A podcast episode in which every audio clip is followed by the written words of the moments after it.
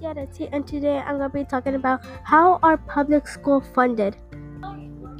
Funded is used for field trips, food, and equipment. For example, hula hoops, jump ropes, and, and swings. Also funded is used for books and electronics. Examples computers and iPads.